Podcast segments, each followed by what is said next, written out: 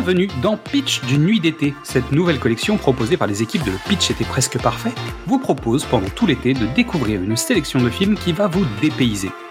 Que ce soit pour rire, pleurer, être perturbé ou voyager, cette sélection ne devrait pas vous laisser indifférent. Vous nous connaissez, pour enrichir cette expérience, on s'est bien entouré.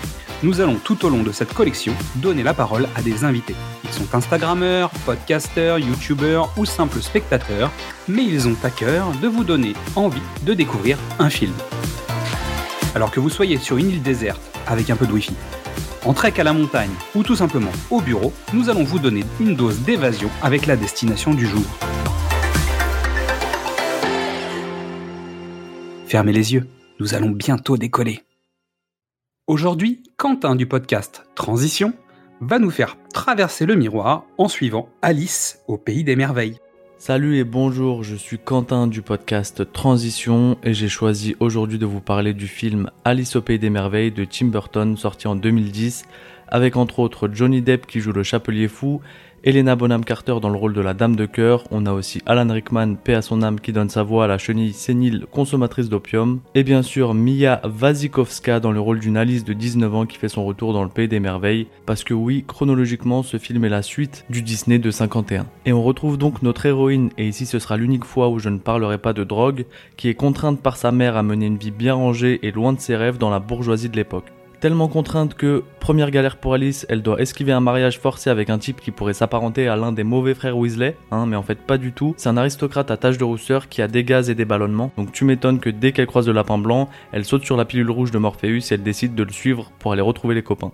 Donc ici on est sur une fuite devant tous les invités le jour de son mariage, hein. j'ai noté que c'était un abandon de niveau 5, assez proche de ton père te dit qu'il va acheter des clopes et finalement il revient jamais, mais assez parlé de mon enfance, je vous propose de revenir au pays des merveilles et à l'adaptation de Tim Burton. Donc on a une Alice qui tombe dans le terrier. Pendant cette chute d'environ 3 semaines, elle croise tout un catalogue Maison du Monde, page hipster avec euh, des chaises en bois recyclées, des horloges du 19e, bon voilà, vous avez tous vu le Disney donc elle mange le gâteau magique, elle grandit, elle rapetisse. Et elle finit par ouvrir la porte du pays du fond vert, là elle retrouve autour d'un gros 4 heures dans la forêt tous ses copains qui n'ont pas bien digéré cette longue absence et sont malheureusement devenus des clodos drogués. Et on arrive ici à ma scène préférée. Donc pour que vous puissiez visualiser, on a un Jack Sparrow sous coke qui envoie des pattes danse d'extraterrestres sur la table de pique-nique, les deux lapinous en manque de crack qui font la guerre avec le service à thé de mamie, et enfin le chat en maxi fonce dalle qui sort d'un gros nuage de fumée de weed et qui vient gratter une part de gâteau. Pour vous représenter, dans notre monde ce serait l'équivalent d'une soirée organisée à la fois par Joe Star, Iggy Pop et un mec unijambiste qui dort sur la colline du crack avec plus de jambes que de dents. Bon, maintenant que toute l'équipe de Stalingrad est rassemblée, et alors qu'on atteint le pic de l'ambiance, on entend les gyrophares au loin, la bague du 18e arrondissement du Pays des Merveilles déboule, contrôle d'identité, mettez-vous contre le mur, et là, crois-moi que si mettre la main sur les stupéfiants, c'est la saisie de l'année.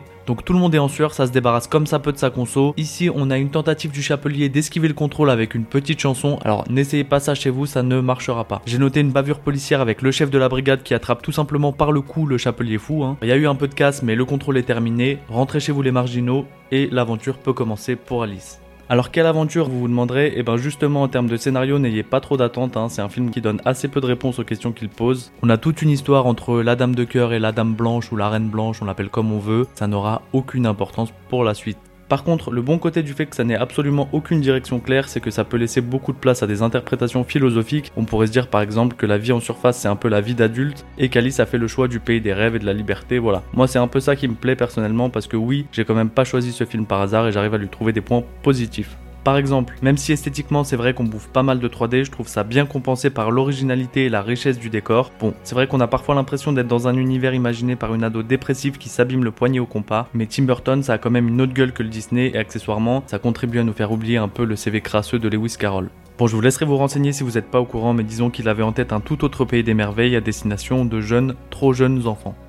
On appréciera aussi le fait qu'il n'y ait absolument plus aucun cadre, hein, c'est très libérateur, le temps n'existe plus, la logique non plus. À tout ça, on ajoute la sensation d'être sous LSD et sous champi pendant une bonne centaine de minutes. Alors ça, on aime ou on n'aime pas, mais on est obligé d'appeler ça une expérience. Merci à Quentin pour sa confiance en participant à notre collection.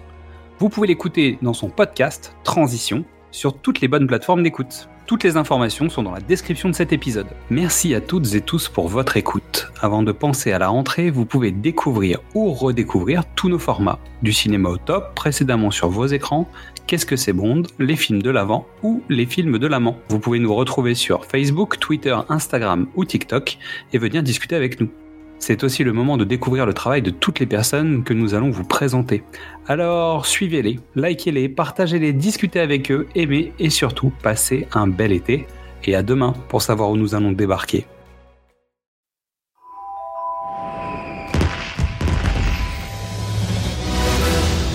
Il est un lieu à nul autre semblable.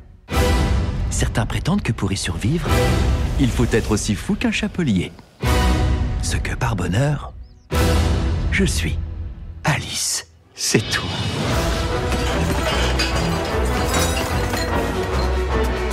Tu es revenue Alice? Alice La fameuse Alice? Tu es Alice, ça ne fait aucun doute, je te reconnaîtrai entre mille. Vous êtes en retard pour le thé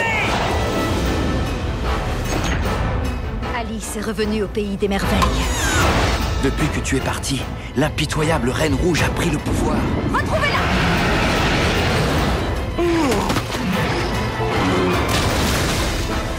Rétablir la justice. On lui coupe la tête Où est mon petit cochon J'aime poser mes pieds douloureux sur son ventre chaud. Ça suffit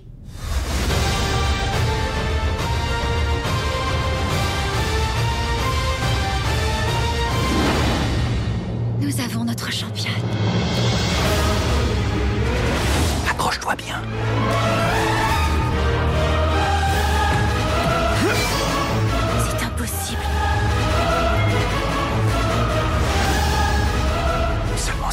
éxito.